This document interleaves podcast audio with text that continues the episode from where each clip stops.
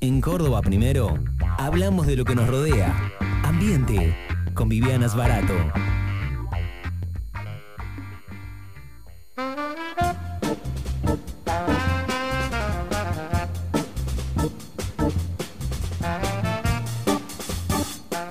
$11.012, damos inicio a la segunda hora de este Córdoba Primero Radio, día 13, sábado 13 de mayo específicamente, con temperatura en este momento en Córdoba de 24 grados, 55% la humedad. Ya escuchamos, eh, obviamente, la artística que le invita a pasar a ella, ¿no? A este living telefónico, me refiero a Vivi Sbarato para hablar específicamente de ambiente. El 3 de mayo, ¿sí? El día 3 de mayo en el Centro Cívico del Gobierno de la provincia de Córdoba, se celebró una reunión donde se dialogó sobre los avances que la provincia está logrando en cuanto a la medición, reducción y compensación de la huella de carbono en proyectos de productores. Huella de carbono van a ser las palabras claves con las cuales vamos a empezar esta charla y este diálogo. Vivi, ¿cómo te va? Bienvenida, buena mañana. Muy buenos días, un gusto estar con todos ustedes. No, un gusto para nosotros eh, que, nos, que nos atiendas este, y nada, ¿no? que hablemos de, estas cuestiones que, que nada, que son, que son tan importantes, que están todo el tiempo alrededor nuestro y que muchas veces, viste, es como que las, las obviamos o, no las tenemos como, como lo importante, o a veces pasa al revés, viste que es como que se habla de ambiente, antes me acuerdo que se, se, hablaba de, ¿te acordás? Ecología, medio ambiente, se usaban esas palabras, eh, pero eh, siempre a modo de títulos, viste, siempre como todo por arriba, este, y siempre era como que eh, todo el mundo estaba como preocupado, pero a la vez nada se modificaba en realidad. Em, y, la idea, bueno, justamente de estas charlas es lograr totalmente lo opuesto, de que sí hablemos de estos temas y de que de algún modo sí podamos tener este eh, o una continuidad de tomas de conciencia o un inicio de tomas de conciencia. Eh, Vivi, huellas de carbono, decía yo recién que es la palabra clave del día de hoy. Em, y me gustaría que nos introduzcas al tema. ¿De qué hablamos cuando hablamos de huellas de carbono? Bien, me encanta la idea de pensar en, en los conceptos, este, para, para que nos quede un modelo, porque si no, ¿viste? sí es cierto, se nos queda una palabra y a veces se vuelve vacía, sobre todo cuando hay mucha información y se dice tantas veces. Entonces, eh, si les parece para empezar por estos conceptos y, y hacerlos simples y podernos hacer un modelo, eh, empezaría por decir que hoy, mira, vos me decís que hablemos de huella de carbono y yo les propongo hablar de huella de dióxido de carbono. Ok, perfecto. Eh, así, bueno, podemos hacer más fácil la asociación con, con un gas que todos todos convivimos a diario, ¿no? Participa de nuestra respiración. Eh, la intensidad de esa participación es tal, pero tal, que cada hora exhalamos de nuestro propio cuerpo 40 gramos de dióxido de carbono. Y todos los animales y todos, obviamente entre esos los seres humanos, tomamos oxígeno de nuestra respiración y exhalamos dióxido de carbono. Sí. Eh, bien, ¿Qué es el dióxido de carbono? Eh, es un átomo de carbono con dos átomos de oxígeno formando una molécula que normalmente en las temperaturas en que nosotros vivimos en nuestra hermosa Tierra es un gas. Pero si se lo somete a, mucha, a más alta presión se puede volver líquido o si también le ponemos mucho, mucha temperatura muy baja, eh, se va a transformar en hielo seco.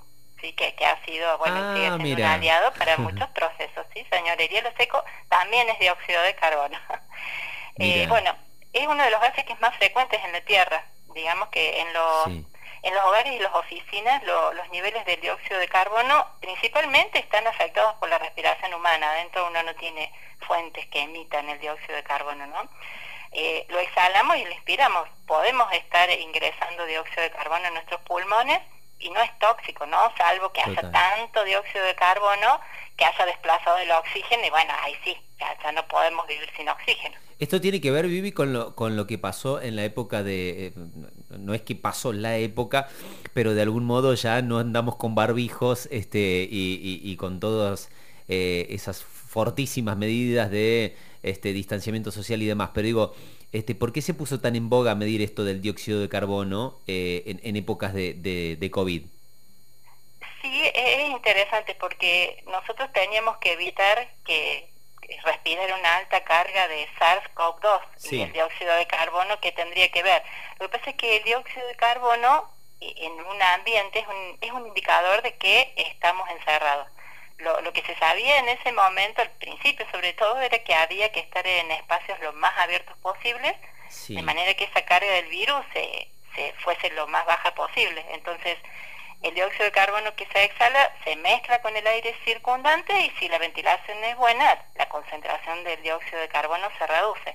Bueno, como es muy fácil de medir, o sea, la verdad que es accesible, son de bajo costo, se pueden armar prototipos conociendo un poquito de electrónica y con algunos elementos y uso de YouTube y gente que puso su conocimiento al servicio de la comunidad y bueno, enseñaron a hacerlos es más, yo creo, ¿no? Que, que, ha sido muy esperanzador que hubiera algo que nos dijera, bueno, estamos en buenas condiciones, el aire se está ventilando, ¿no? Yo creo que incluso, aun cuando la OMS ya dijo que lo de, lo de esta etapa de prevención máxima del, del SARS-CoV-2 se acabó, eh, estaría bueno seguirlo haciendo, porque hay otras enfermedades, ¿no? Que, que se están transmitiendo por el aire.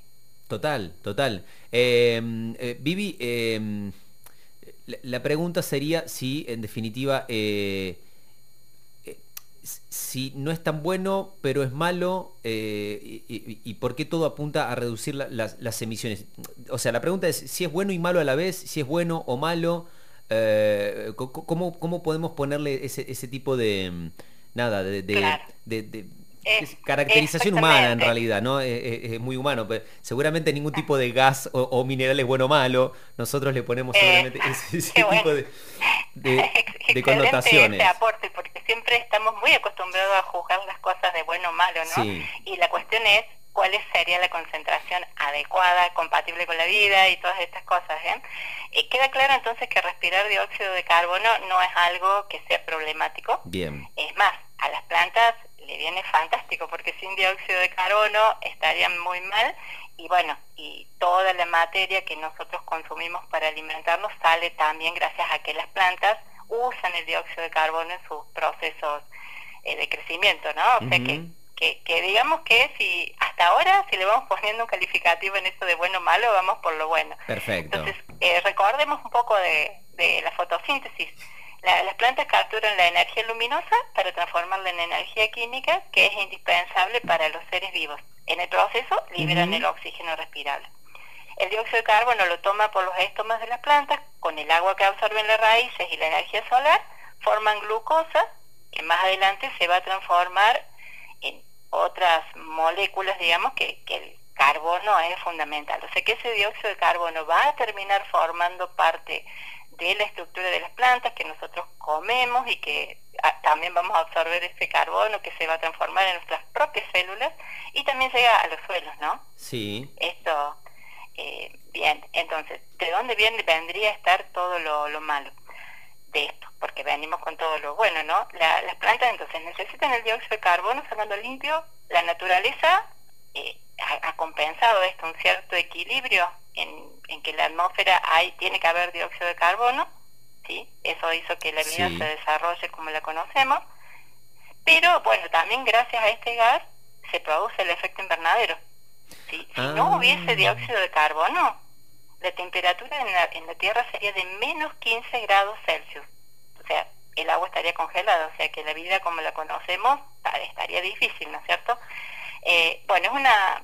¿Por qué el dióxido de carbono hace que la temperatura, en lugar de ser menos 15, sea 15? Es una propiedad física que tiene el gas, que, daría para, para hacer alguna animación por lo menos, pero en eso sí estamos acostumbrados a saber que de algún modo la radiación que viene del Sol puede atravesar el dióxido de carbono, pero la Tierra una vez que se calienta y remite esa energía, ahí ya no pasa, se vuelve, ya se vuelve opaco a eso y se calienta. Es parecido a lo que pasa cuando entramos al auto, sí. lo dejamos al sol, que cerramos las ventanillas, bueno, uno ingresa al auto y está caliente el tapizado y también está caliente el aire, ¿no? O sea, eh, transpiramos de lo lindo, es porque la radiación solar entra, calienta el tapizado, el volante, todo lo que esté el, torpedo, y esa energía, si uno le pone la manito ahí cerca, siente que, que está saliendo calor sin tocarlo. Esa radiación que no se ve, no pasa a través del vidrio, queda atrapada y jugando y calienta el aire del interior del vehículo. No es que haya dióxido de carbono dentro del auto, pero el que está jugando las veces del dióxido de carbono acá es el vidrio. Pero, eh, o sea, eh, si, voy a plantearlo esto, salgo acá a la esquina, están todos, todos estos autos que están dando vueltas en, las calles dejan una huella de carbono. ¿Es así o no es así? Sí, dejan su huella de carbono porque están quemando un combustible. Acá es donde el hombre, y por eso es que se dice que el efecto este, ¿no? Hasta ahí el efecto del, dióxido de carbono era genial, había un equilibrio natural, las plantas lo usan, generan es, es nuestro amigo, hasta ahí era nuestro amigo. Que se absorbe por los océanos, por las tierras, nosotros eh, respiramos eh, y, exhalamos dióxido de carbono en nuestra eh, cotidianamente, todos los animales lo hacemos, el equilibrio se sostenía.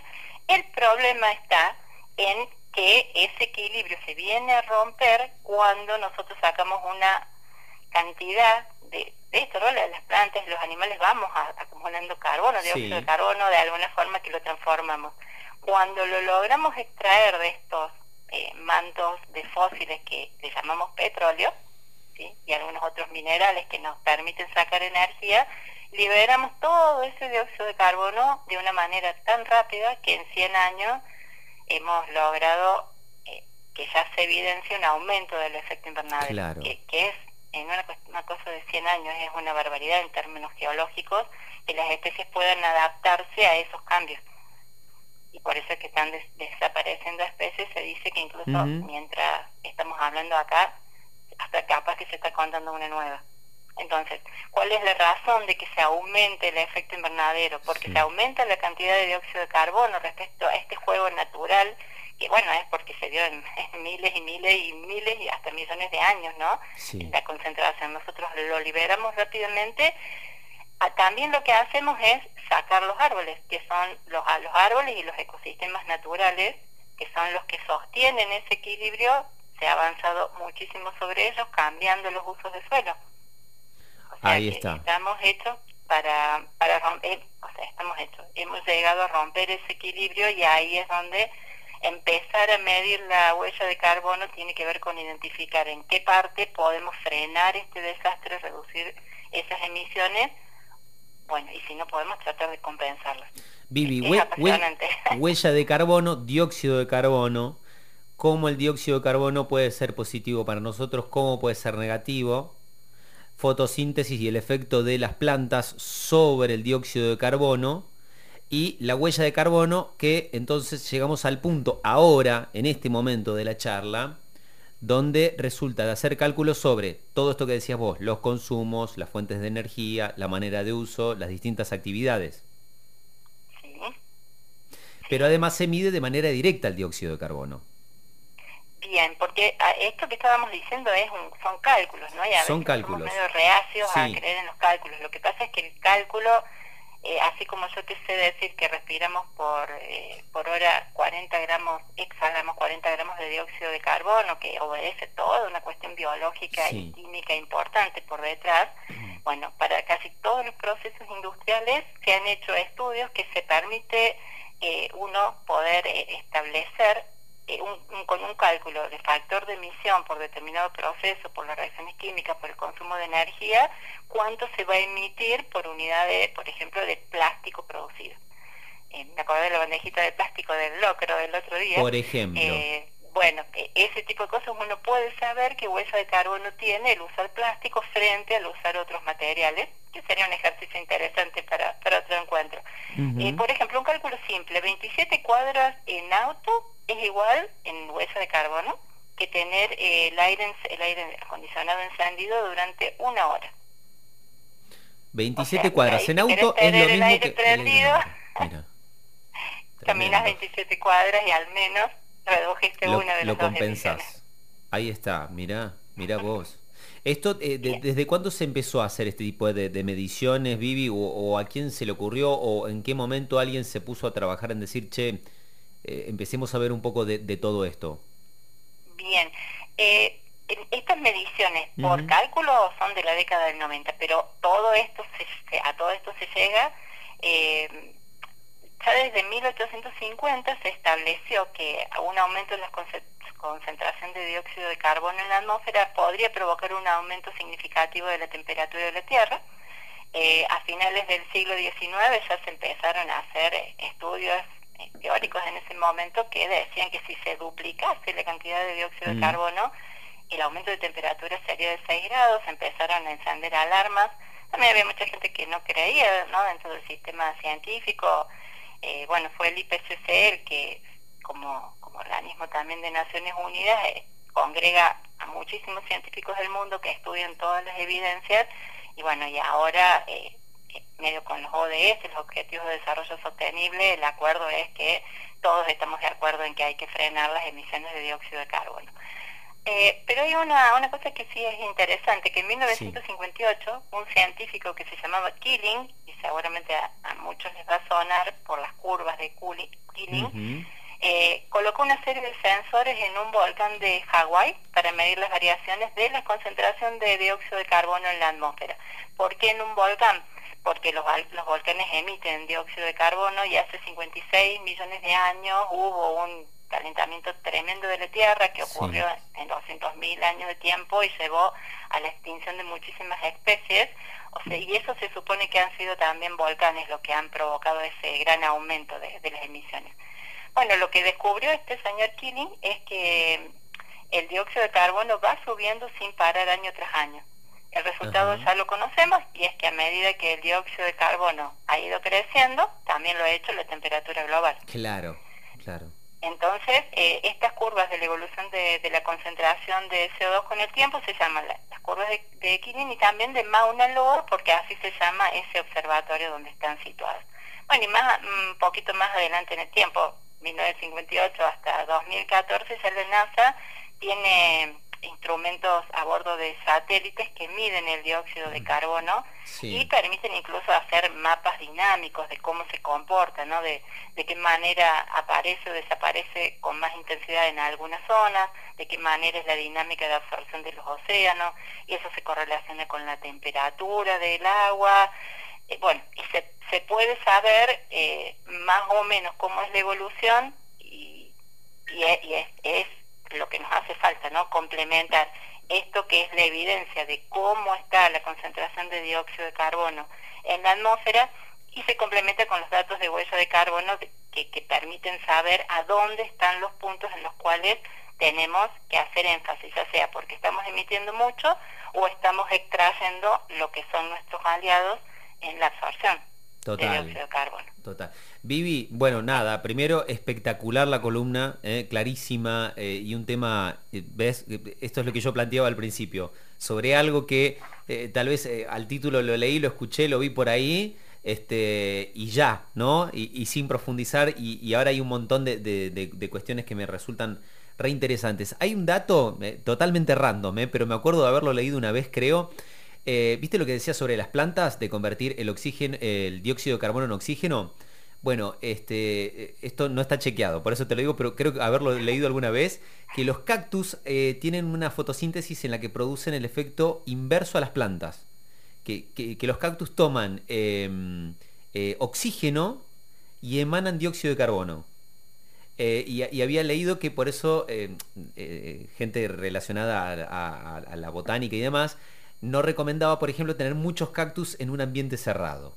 Eh, te- insisto, es Ah, inchequeable, pero creo haberlo leído. Creo, creo haberlo Bueno. leído. Andy, a ver, esto da para seguirlo, ¿no? Y me imagino que los profes de biología que estén cerca, eh, ojalá que, que lo podamos seguir también en algunas aulas, porque eh, ahora estamos hablando en términos muy generales, Sí, ¿no? No sí, estamos total. nombrando muchos otros gases de efecto invernadero, pero quizás alguien también activó acá las antenitas, ¿no? A quien su abuela no le recomienda que por favor no duerman en la pieza con las plantas de interior, porque no es que todo el día las plantas absorben dióxido de carbono y emiten oxígeno, de tal Claro. manera que es mayor la cantidad de oxígeno que la cantidad de dióxido de carbono que Ah, ellos están está. tomando. Hay, hay momentos en el que la cosa funciona al revés. Bueno, capaz que abrimos una puerta abuelas Vivi. tenían razón y abrimos sí. abrimos una puerta como para tener este, algunas, algunas medidas. Bueno, capaz que lo podemos abarcar obviamente en, en- en alguna otra charla, ¿sí? Genial.